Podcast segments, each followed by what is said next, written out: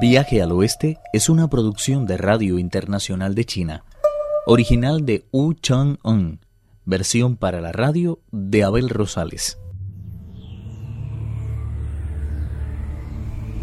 Luego de alimentarse salieron nuestros viajeros al camino. Iban rumbo al reino del gallo negro, y el rey ocupó un puesto entre ellos disfrazado de monje para no llamar la atención. Sin encomendarse a nadie, el rey de los monos se dirigió a la puerta del palacio y dijo al oficial que la guardaba. Hemos sido enviados a Occidente por el gran emperador de los Dan con el fin de presentar nuestros respetos a Buda y obtener las escrituras sagradas. Deseamos, por tanto, que nos haga entrega de un salvoconducto para que podamos cruzar sus tierras sin ningún contratiempo eso es lo que queremos que informe a su rey. El oficial encargado de la guardia de la puerta amarilla corrió al salón principal e informó a su señor. El rey monstruo ordenó que fueran conducidos a su presencia. El primero en entrar fue el monje Tang, seguido por el rey que acababa de volver a la vida. Sus ojos estaban totalmente anegados en lágrimas, por lo que el peregrino dijo en secreto. Trate de controlar su tristeza, Majestad. Si no lo hace, quedarán al descubierto nuestras intenciones y no podremos seguir adelante con el plan. El rey hizo enseguida suyo ese consejo.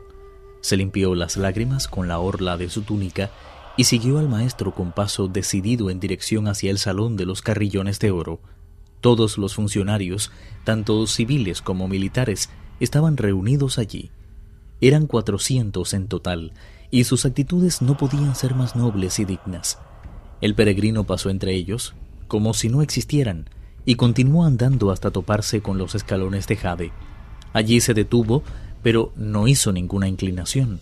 Insultado, el rey mandó a sus guardias apresarle. Todos hicieron el ademán de abalanzarse sobre el peregrino, que los detuvo agitando contra ellos un dedo al tiempo que les advertía. Renuncian a sus malas intenciones. Todos permanecieron en el sitio, incapaces de dar un solo paso al frente. Los aguerridos capitanes de los ejércitos imperiales parecían simples estatuas de madera, mientras que los mariscales recordaban a figuras modeladas en arcilla. Al comprobar la facilidad con que el peregrino había inmovilizado a sus más inmediatos servidores, el rey monstruo saltó del trono dispuesto, al parecer, a cumplir él mismo la orden que acababa de dar. El peregrino se dijo, Va a ser exactamente lo que yo quería. En cuando se acerque un poco más, le voy a hacer un agujero en la cabeza con mi parra, aunque sea de acero puro. Pero en el mismo instante en que se disponía a descargar el golpe, apareció el príncipe y desbarató todos sus planes. Raudo como una flecha agarró al rey monstruo de la manga. Le suplico que permita interrogar personalmente a estos monjes, para aclarar por qué no se han arrodillado ante usted. El príncipe era una persona muy prudente y pensó que si no intervenía a tiempo, el monje Tang podía salir mal parado. Lo que menos pensaba él es que el peregrino estuviera a punto de atacar. El rey monstruo aceptó su consejo y volvió a sentarse en el trono, al tiempo que preguntaba en voz alta ¿Cuándo salió este monje de las tierras del este? ¿Y por qué le pidió el emperador de los Tang que fuera en busca de las escrituras? El rey mono explicó detalladamente toda la historia de su maestro. Tras escuchar una relación tan detallada, el rey monstruo no encontró nada que pudiera incriminar al monje Tang, y mucho menos aún al peregrino.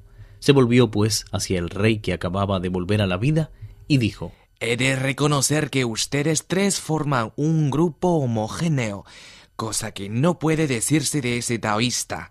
Hay algo en él que desentona abiertamente. No sé por qué.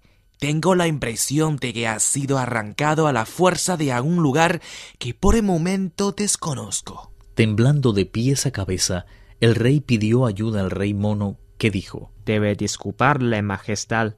Ese taoísta no solo es mudo, sino también es un poco sordo. Si le hemos admitido en nuestra compañía, ha sido porque conoce el camino que conduce al paraíso occidental, pues él mismo lo transitó cuando era joven.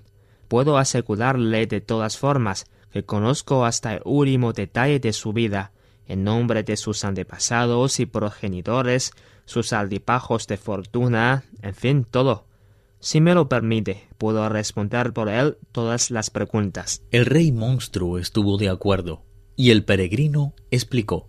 Este taoísta posee una edad muy avanzada, lo cual explica en parte que sea sordomudo y posea un carácter bastante apocado. Es originario de estas tierras y la desgracia se aparió sobre él hace aproximadamente cinco años. En aquellos tiempos el cielo se negó a dejar caer una sola coda de lluvia, adueñándose la seguía tanto de los campos como del ánimo de los hombres. Cuando más desesperaba parecía su situación, apareció, procedente de Chunnan, un truán de la verdad absoluta, que convocó a los vientos e hizo que la lluvia cayera por fin. Sin embargo, acabó asesinando al rey y arrojando su cadáver al fondo de un pozo que se abría en el centro del jardín imperial. No contento con eso, usurpó sin que nadie se pertacara de ello el trono, haciéndose pasar por un descendiente directo del dragón. Ha sido una suerte que nuestro viaje nos haya traído hasta aquí, porque eso nos brinda la oportunidad de aumentar nuestros, ya de por sí, apuntados méritos. Como prueba de que no miento, hicimos que el muerto volviera a la vida. Su agradecimiento fue tal que no dudó en ofrecerse a seguirnos hasta el oeste, como si de un monje mendigante se tratara. Este taoísta es, en fin, el auténtico y justo señor de estas tierras. El rey monstruo se sintió tan asustado por lo que oía que el corazón comenzó a latirle como si fuera un ciervo desbocado y la vergüenza tiñó su rostro de rojo. Hubiera querido huir, pero no tenía ningún arma a mano. Desesperado se dio la vuelta y vio que uno de los capitanes de su guardia tenía una espléndida cimitarra de acero. El oficial había sido víctima de la magia inmovilizadora del peregrino, y más que una persona, parecía un vulgar muñeco. En un abrir y cerrar de ojos, el monstruo le arrebató el arma y se elevó por los aires tratando de escapar a lomos de una nube. Antes de salir en persecución de este monstruo, es conveniente que el príncipe rinda pleitesía a su padre y la reina presente sus respetos a su auténtico marido. Recitaré a continuación un conjuro, y todos estos oficiales se verán libres de la magia que los atenaza, para que también ellos puedan estar a tanto de lo ocurrido y reconozcan las virtudes de su auténtico señor. En cuanto hubo cumplido lo que acababa de decir, volvió a llamar a Pachilla y al Bonzo Shah y les dijo Cuiden del rey, de sus súbditos, de su familia y del maestro, mientras yo esté fuera. El peregrino se elevó por encima del noveno cielo y abriendo los ojos cuanto pudo, miró en todas direcciones. No tardó en descubrir que el monstruo huía en dirección noreste. Hacia allá se lanzó como si fuera un dardo. Cuando estuvo a su altura, le dijo Se puede saber a dónde bastante prisa. Por mucho que corras, no lograrás burlarme. No comprendo por qué has hecho de ello un asunto personal. Mirándolo bien, ¿a ti qué más te da? Se ve que te gusta mederte donde nadie te llama.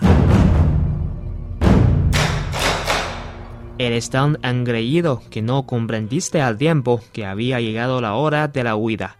Es preciso que pruebas mi parra de hierro. El monstruo se hizo a un lado y con la ayuda de la cimitarra esquivó el terrible golpe del peregrino. De esta forma dio comienzo una batalla francamente espléndida. A la fiereza del rey de los monos, el monstruo oponía su fuerza, haciendo que la cimitarra y la barra de hierro se encontraran una y otra vez. El polvo que levantaban los dos contendientes pronto oscureció las tres regiones, pero a nadie pareció importarle, porque aquel día un rey depuesto volvió a ocupar su antiguo trono.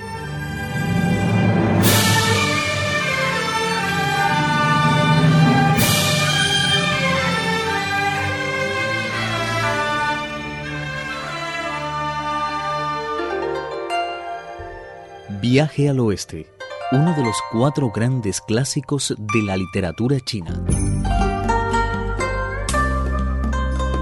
Versión para la radio, Abel Rosales. Actuaron en este capítulo Pedro Wang, Raúl López y Alejandro Lee. Esta es una realización de Abel Rosales, quien les habla, para Radio Internacional de China.